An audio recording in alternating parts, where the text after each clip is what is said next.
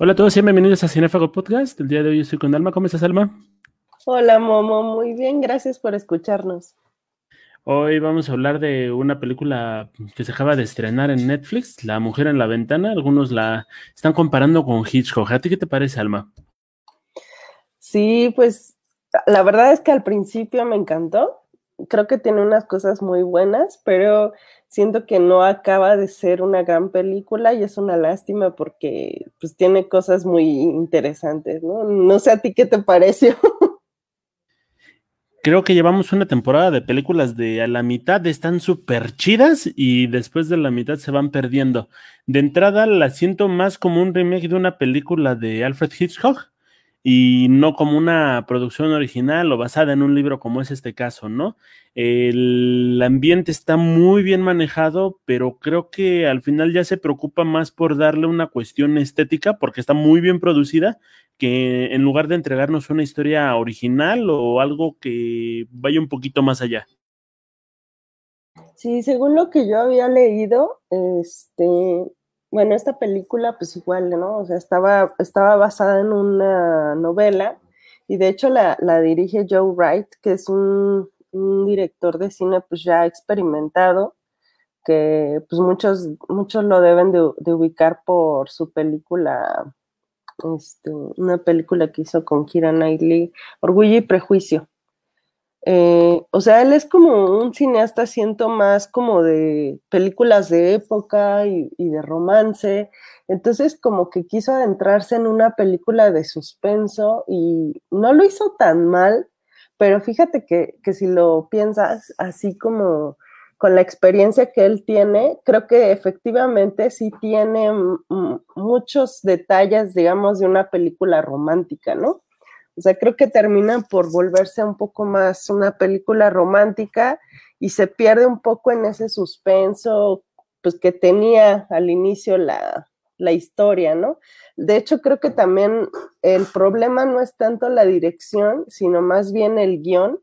Creo que tiene ahí como unas cosas medio extrañas de que va y viene en la historia y que te tratan de confundir pero más que que te confundan a ti como espectador, creo que confundieron a los, a los creadores de la película porque sí está como, como rara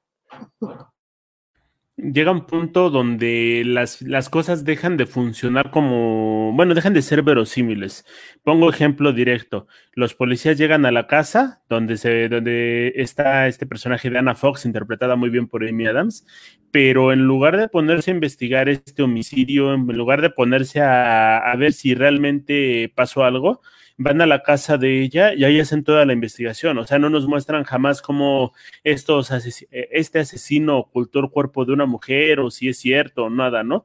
Eh, todo se plantea desde el aspecto de la casa y eso deja mucho que desear porque de entrada nos dicen, el asesino es buenísimo para ocultar cadáveres y ocultar sus huellas, pese a que el, asesinato que llegó a ver esta persona ocurrió en un segundo, bueno, en, en, el, en un piso elevado, ¿no? No es tan fácil sacar un cadáver y al este, de una casa así.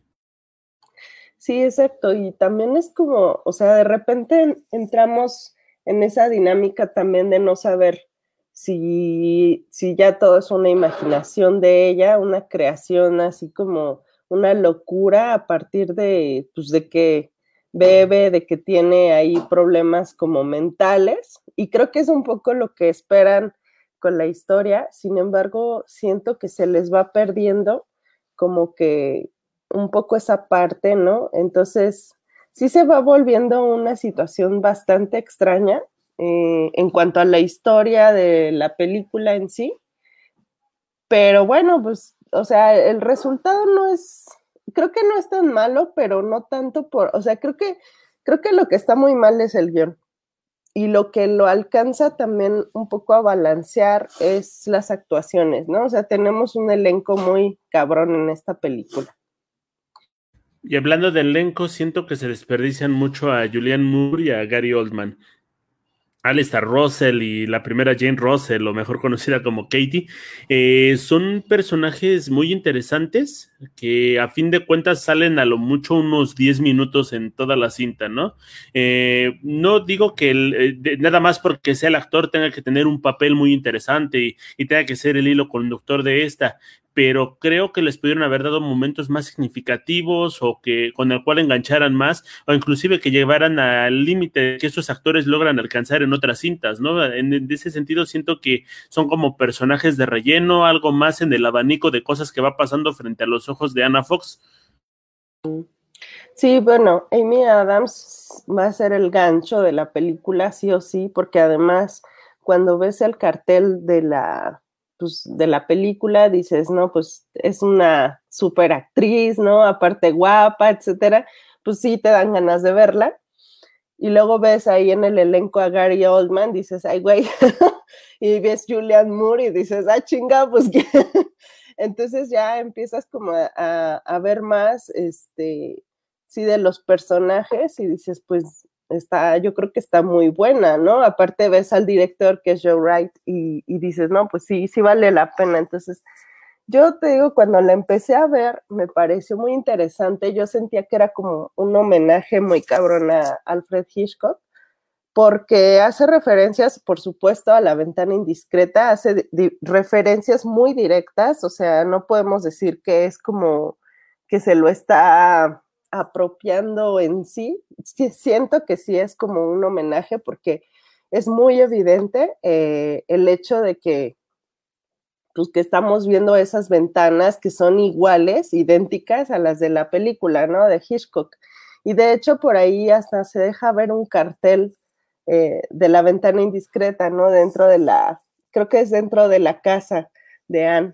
Entonces, sí, este, como que tiene esas situaciones, por ejemplo, la, casa de Ana también es como muy parecida a la de psicosis y también a la de, creo que era el, el no me acuerdo cómo se llamaba esta película, pero era una, una película muy, muy de principios también de, de Hitchcock, creo que era el, el, el el, ay, no recuerdo ahorita, pero bueno, el inquilino creo, me parece, si no, no me equivoco, donde también tenía como esta imagen, ¿no? De la escalera, que era así como una escalera, pues muy típica de Inglaterra, ¿no?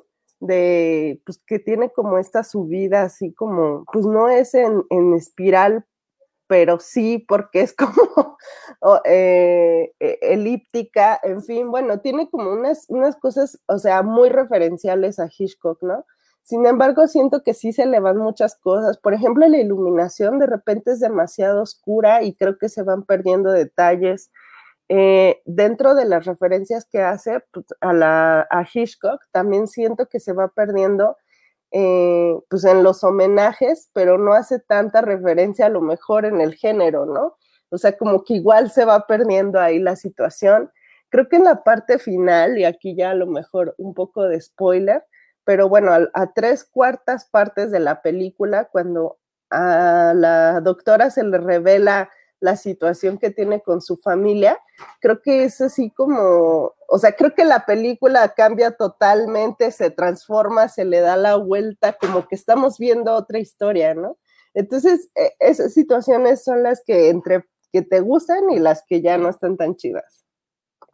Esta parte de la camioneta apareciendo con nieve en, una de las habitaciones me recuerda mucho a Silent Hill, ¿no? O sea, como que cambia el, no solo el género, sino también la estética, porque tienes una, un trabajo muy consolidado, muy bien formado durante las primeras partes de la película, eh, inclusive la iluminación y la paleta de colores a mí sí me gusta, pero sí, de repente llegan a este punto y cambia completamente. Ahora, también siento que este clímax del final es como muy rápido, ¿no? Así como de, ya no tenemos ideas, ya mátenlos a todos y en chinga y vámonos. Entonces, me deja como, como un coitus interruptus.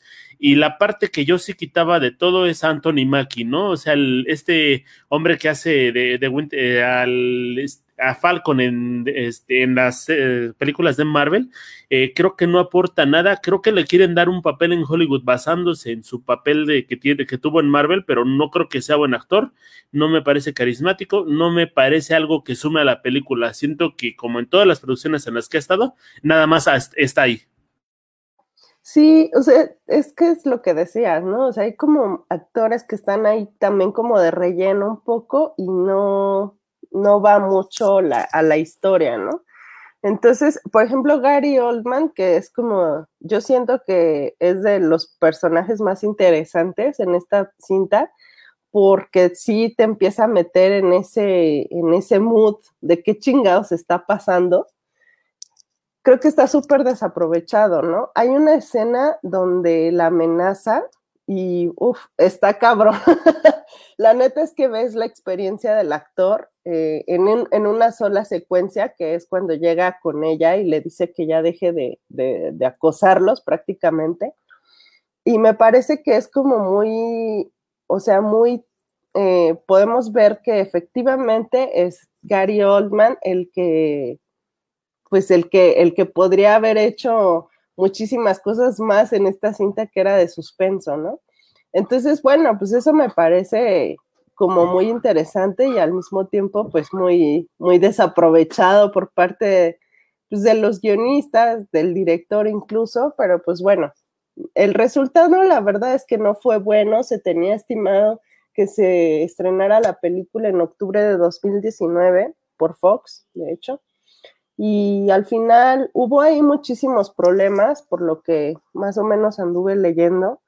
Eh, al principio la historia, pues, o sea, les gustó, la trabajaron y cuando la estaban trabajando también como que ya a los, a los directivos de, de Fox ya no les estaba gustando tanto, estaban como tratando de cancelarla, pero en realidad no se animaban a hacerlo por el, justamente por el elenco que tiene la película entonces la siguieron haciendo, pero además se vino esta compra por parte de, me parece que de Disney, ¿no? De Fox. Entonces, creo que ahí hubo muchos problemas y al final terminó también por distribuirla a Netflix, pero pues también parece que, que los críticos no están muy contentos, ¿no? Con esta película. No sé tú qué, qué te enteraste también por ahí. Pues de lo que no me era de muchas historias que tenían que explicarse, y, pero sí me enteré de detalles que no teníamos que conocer, ¿no? Esta secuencia de el papá y la hija eh, se me hizo hasta ridícula, ¿no? Está chido como un, un giro de tuerca, pero ese giro, esos giros de tuerca son muy arriesgados, porque cuando no lo sabes hacer, te salen como cosas como estas, donde parece que nada más era necesario poner un punto para que dijeran, ah, sí, estaba loca, y ya, ¿no? En el caso, por ejemplo, también de Ethan Russell, yo no entiendo por qué este niño se convierte en un asesino. Sí sé que son sus primeros ah, este, homicidios y que está intentando como empezar a tener una cuestión psicológica de ¿cómo se puede decir? De, de empezar a, a, tener su propia metodología del asesino. Ajá, pero eso lo tienes bajo un bagaje de andar consumiendo un montón de series de, de, asesinos. Un espectador común no podría checar estas situaciones porque no te las están explicando. O sea, no, no sabemos por qué este personaje tiene algo en contra de Anna Fox o por qué la quiere asesinar. Ni siquiera sabemos por qué tiene algo en contra de su mamá biológica.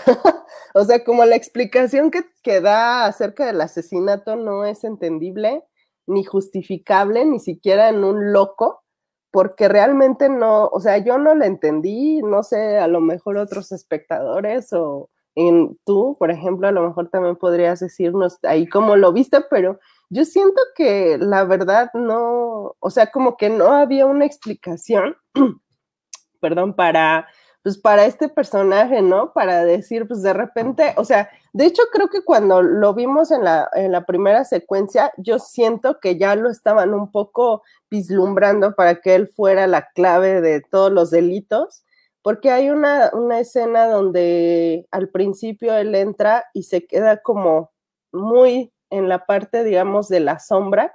Era algo que hacía mucho Hitchcock este, en sus películas, de, ¿sabes qué? O sea, hay que dejarle como un halo de suspenso y entonces trataban de dejarlo dentro de ese cuadro, digamos, de oscuridad, ¿no?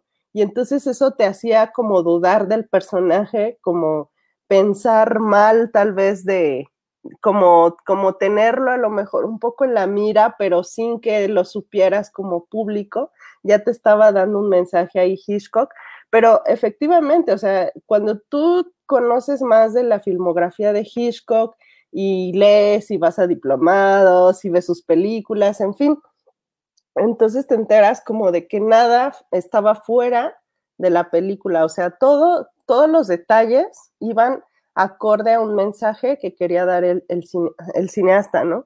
Y en este caso, pues creo que justamente nos falta eso, ¿no? O sea, como que hay muchas cosas, como bien dices, que se nos comunican sin tener para qué un sentido de para qué queríamos saber eso. O sea, por ejemplo, la situación de la doctora ni siquiera era necesaria saberla. Creo que está además totalmente fuera de esta historia. O sea, creo que es como un mini cortometraje dentro de, el largometraje, entonces no tenía sentido, digo, está chido saberlo, pero pues como para qué te sirve dentro de la trama, o sea, el saber nada más que estaba inventándose las cosas era suficiente, no teníamos que saber cómo ocurrió, sin embargo, pues se quisieron como adentrar y volverlo como bastante estético, no sé, eh, con esa, no sé, meter el, el coche dentro que efectivamente parece Silent Hill. Entonces, pues no, o sea, creo que no va acorde como pues a todo lo que estamos viendo y creo que eso desbalancea también muy cabrón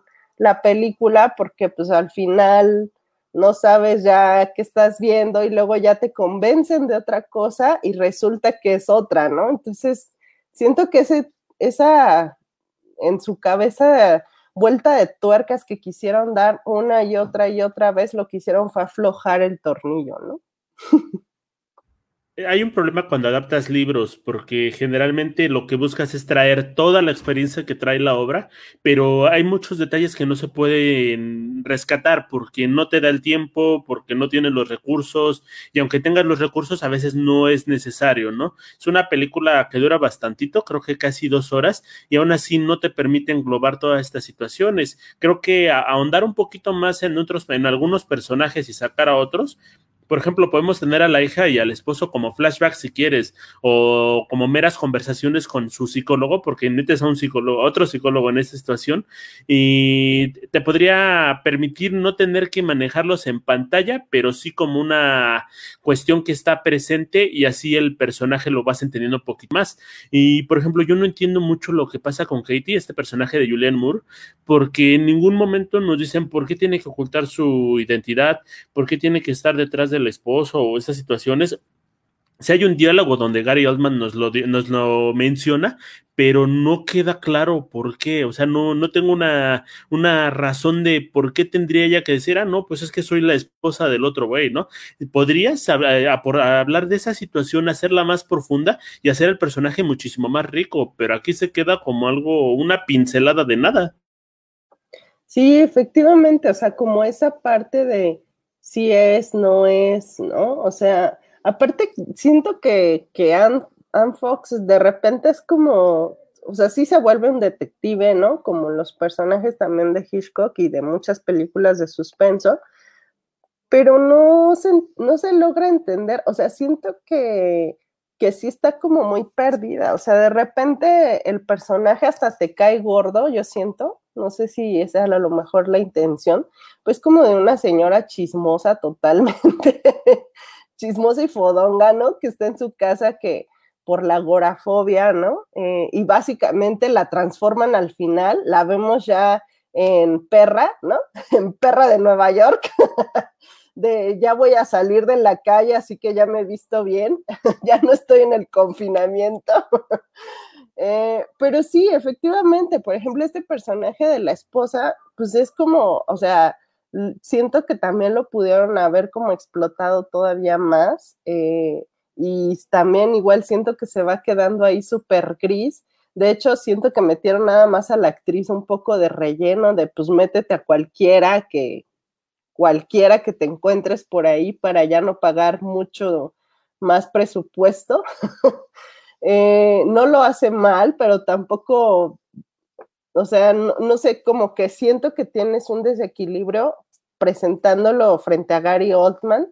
O sea, es como difícil entender también por qué tuvieron esas, esas decisiones de producción. Eh, porque además era como Julianne Moore en la imagen de la esposa y después resulta que no es Julianne Moore, sino pues, es una señora X.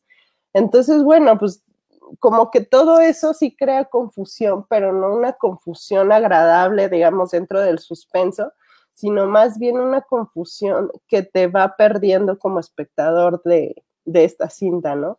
Entonces siento que ahí justamente pues ya se va volviendo pues todavía más, o sea, como que, o sea, no sé, como, es como si tuviéramos una película que, que de repente se empieza así como a desvanecer, ¿no? O sea, como que ya no vas entendiendo muchas situaciones y ya te va dejando de atrapar. Ese es el problema. También, por ejemplo, el inquilino de, de Anne Fox tiene un, pues una personalidad, digamos, al inicio de la película que es como que la aguanta, que está como muy al pendiente de ella y de repente se va transformando en alguien súper agresivo que resulta que tiene problemas criminales, al final es un ofendido, ¿no? O sea, no, ya, o sea, como que siento que, que no tienen, que no fue, no hicieron ese trabajo de, a ver, vamos a, hacer la historia previa del personaje para que tú lo actúes aquí, y, pero no solo para que lo actúes, sino para escribir, ¿no? Escribir la historia de este personaje. O sea,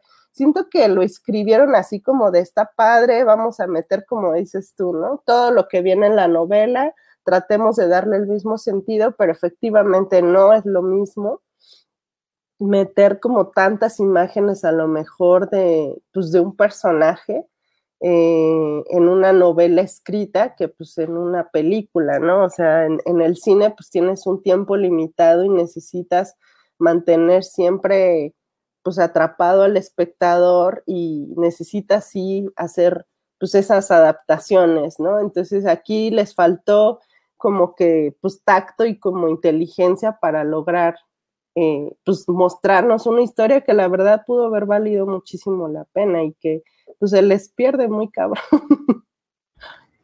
Pasa algo también bien interesante y es que hay un agujero de guion tremendo, sorprendentemente grande que no me había, no me había dado cuenta hasta ahorita. El personaje de David dice, no, pues sí, tuvo unas relaciones sexuales con Katie y el pendiente estaba, el pendiente que es ahí es de Katie. Ya habían matado a Katie, y de todas maneras le llaman por teléfono y hay una persona que asegura ser ella. Sí, la, este, la identidad está confirmada, ¿no? Dice la policía. Entonces, eh, ¿quién respondió el teléfono, no? Eh, él tiene este tipo de mujeres que le guardan coartadas porque tiene problemas con la ley.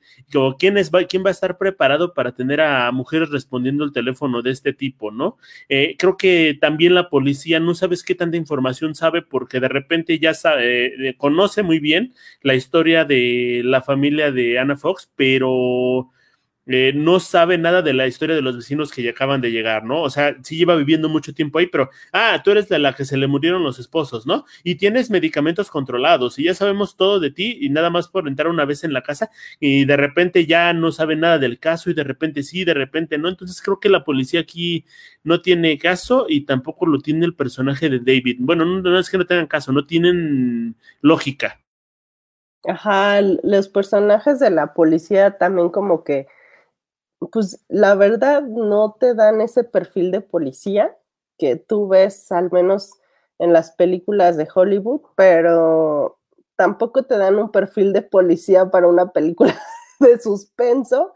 O sea, siento que la verdad, los policías, el policía, digamos, el detective principal, siento que es como muy comediante y, el personaje de la policía mujer creo que es como la policía mala, ¿no? Eh, como la que no cede, la que es más seria, la que siempre está como más suspicaz, digamos, frente a, a las respuestas de Anne Fox. Sin embargo, no hay una justificación tampoco para que se porten así con ella, ¿no? O sea, pues cuando está loquita, la verdad a una persona creo que no le das explicaciones, sino más bien es como de, pues, O sea, no, no tienes por qué llevar a todas las personas involucradas para que se dé cuenta de que ella tiene un problema, ¿no? Sino que, pues, o bueno, ahí por lo menos lo ponen como que va sucediendo y va ocurriendo. Creo que esa, esa secuencia final, por ejemplo, donde ya le descubren lo que ocurrió con su familia, se vuelve muy teatral entonces también como que se pierde un poco el sentido del el estilo que llevabas al inicio de la película, que era como muy ágil, como muy frenético de repente, muy eh, de cómic un poco por, por todos estos cortes, ¿no? Con, con la tormenta y con, pues, con imágenes ahí, eh, pues sí, como tipo pop, digamos, pero pues no, ya se pierde el sentido totalmente de, la narración y de la historia, pues ya cuando empiezan a entrar pues estos otros personajes, ¿no? De hecho, cuando incursiona Gary Oldman en la historia, yo siento que ya se va perdiendo también un poco el sentido, pero pues no sé, o sea, siento que un poco es, o sea, son todos los problemas, la verdad. Supe también ahí por una lectura de que metieron a otros guionistas que se dedican en Hollywood a hacer como tipo rescate del guion y ni ellos pudieron rescatar la historia. o sea, yo creo que ya llevaban ahí pues varios errores y ya estuvo cabrón. Si ya estaban grabando, pues también ya era una situación más densa y si lo hicieron al término de la de la producción, creo que en la edición también les falló pues darle a lo mejor esa estructura final, a lo mejor también decidir sacar cosas, ¿no? O sea, definitivamente cortar y sabes qué, pues lo grabamos, pero no funciona, ¿no? A veces es difícil, yo creo que dejar ir, especialmente en, la, en las producciones de este estilo, porque les ha de costar muchísimo dinero y tal vez ya no tienen una forma de conectar el punto A con el punto B pero la verdad es que creo que lo pudieron haber resuelto a lo mejor sacando toda esa secuencia de, la familia y no lo hicieron y se les fue muy cabrón, o sea, creo que sin esa secuencia tal vez hubiera tenido un poquito más de sentido la película, pero pues es que todo, o sea, todo, hay muchísimos errores, ¿no? Estamos viendo, por ejemplo, los errores de estos personajes que son la policía que también están como muy fuera de lugar, están el personaje del inquilino, o sea, siento que se les fue. De hecho, ahorita estaba viendo que la esposa es Jennifer Jason Leigh, la verdadera esposa, ¿no? Y la verdad es que se ve gris, o sea, tú no, nunca, bueno, yo nunca la ubiqué que era ella, entonces, bueno, pues así de ese nivel está también la película, ¿no? Ahorita que mencionabas la cuestión del teatro, a mí me encantó, me gustó muchísimo la secuencia, cómo se va apagando, cómo, cómo van cambiando las, este, la cámara va dando todo este paneo y después se dirige hacia ellos que le están juzgando, pero no tiene ni, ni ningún tipo de justificación en esta cinta, ¿no? Si de inicio esto hubiera sido la estética, creo que me hubiera gustado mucho más la película porque hubiera sido un acercamiento al teatro ya este, en video pero aquí no tiene razón de ser, no aporta nada. Y como su película de suspenso me queda muchísimo este, a deber, porque considero que se fijaron más en la estética más en que se vea bonito, que parezca un homenaje, que en una historia o que ni o en siquiera tratar de entretener, porque no tiene lógica y si quieres hacer un buen homenaje a un gran director, es siguiendo sus pasos, eh, realizando algo que tenga decoro, no nada más replicando ideas, ¿no? Eh, por ejemplo, podríamos mencionar a Tarantino, o sea, replica escenas y replica escenas, pero las convierte en un collage que a fin de cuentas eh, nos está contando algo con una óptica un poquito diferente. Y aquí lo único que parece es que agarraron la película, las películas de antes, las metieron en la licuadora y nada más vamos a grabarlas a color. Sí, totalmente fue un desperdicio y qué lástima, porque la verdad, pues con el elenco que tiene, con la producción que tiene, con incluso con el director, este, no creo que esté mal dirigida, pero creo que no tiene tal vez el sentido, ¿no? De suspenso y creo que se les perdió mucho. Creo que el principal problema es el guion, pero aún así, sí, pues sí tiene responsabilidad el director, ¿no? De que no logra, pues, cuajar la historia y, y pues yo siento que ahí ya se pierde mucho el, sentido de, esta película, ¿no? Entonces, qué lástima que se les fue así de las manos, pero bueno, pues ya esperemos tener después a lo mejor otra versión, porque la verdad la historia se presta como para algo muy bueno, eh, pero pues ya, se les, esta se les fue. Creo que yo diría en general que pues si tienes tiempo de verla y que, ganas de entretenerte, pues está buena como para verla, pero la verdad no es muy recomendable. Pues no me disgusta, la considero para palomera, pero así como dejarla en el papel de las peores películas de la humanidad, tampoco. Eh, pues, pero tampoco está como para recordarse, no va a ser un clásico de culto, le auguramos aquí. Eh, pues yo creo que con eso terminamos, banda. Alma, ¿una recomendación que quieras hacer a la banda que nos escucha? Pues que se vean todas las películas de Hitchcock porque valen, valen bastante la pena. De hecho, luego ahí esténse atentos en la Cineteca Nacional, a veces tienen este, retrospectivas o diplomados. Yo tuve ahí la oportunidad de ver pues una retrospectiva que se hizo desde de todas las películas de Hitchcock que hizo en Inglaterra o sea, todas las películas viejitas con las que empezó y, si tienen algún día oportunidad de verlas, pues porque luego ya también están en internet o las pueden conseguir en DVD o, incluso este, en YouTube están, pues se van a dar cuenta de que el suspenso es un, es un género, la verdad, bastante difícil de conseguir. O sea, creo que todos son muy difíciles, ¿no? De lograr, no es fácil hacerlo, pero Hitchcock era un maestro, la neta, era un maestro en este género y pues hay muchos eh, rasgos que ustedes van a poder detectar a lo largo de toda su filmografía y que seguramente cuando lleguen a, ver la, la ventana indiscreta, pues van a ver ahí como esos rasgos también de, de, del Hitchcock viejito, ¿no? Como esta película que les decía del inquilino. Entonces vale la pena darse una vuelta por esa filmografía y pues nada, disfruten el cine. Yo les recomendaría que si dejan entrar a alguien a su casa, pídanle la credencial del lector. Se van a ahorrar muchísimos problemas.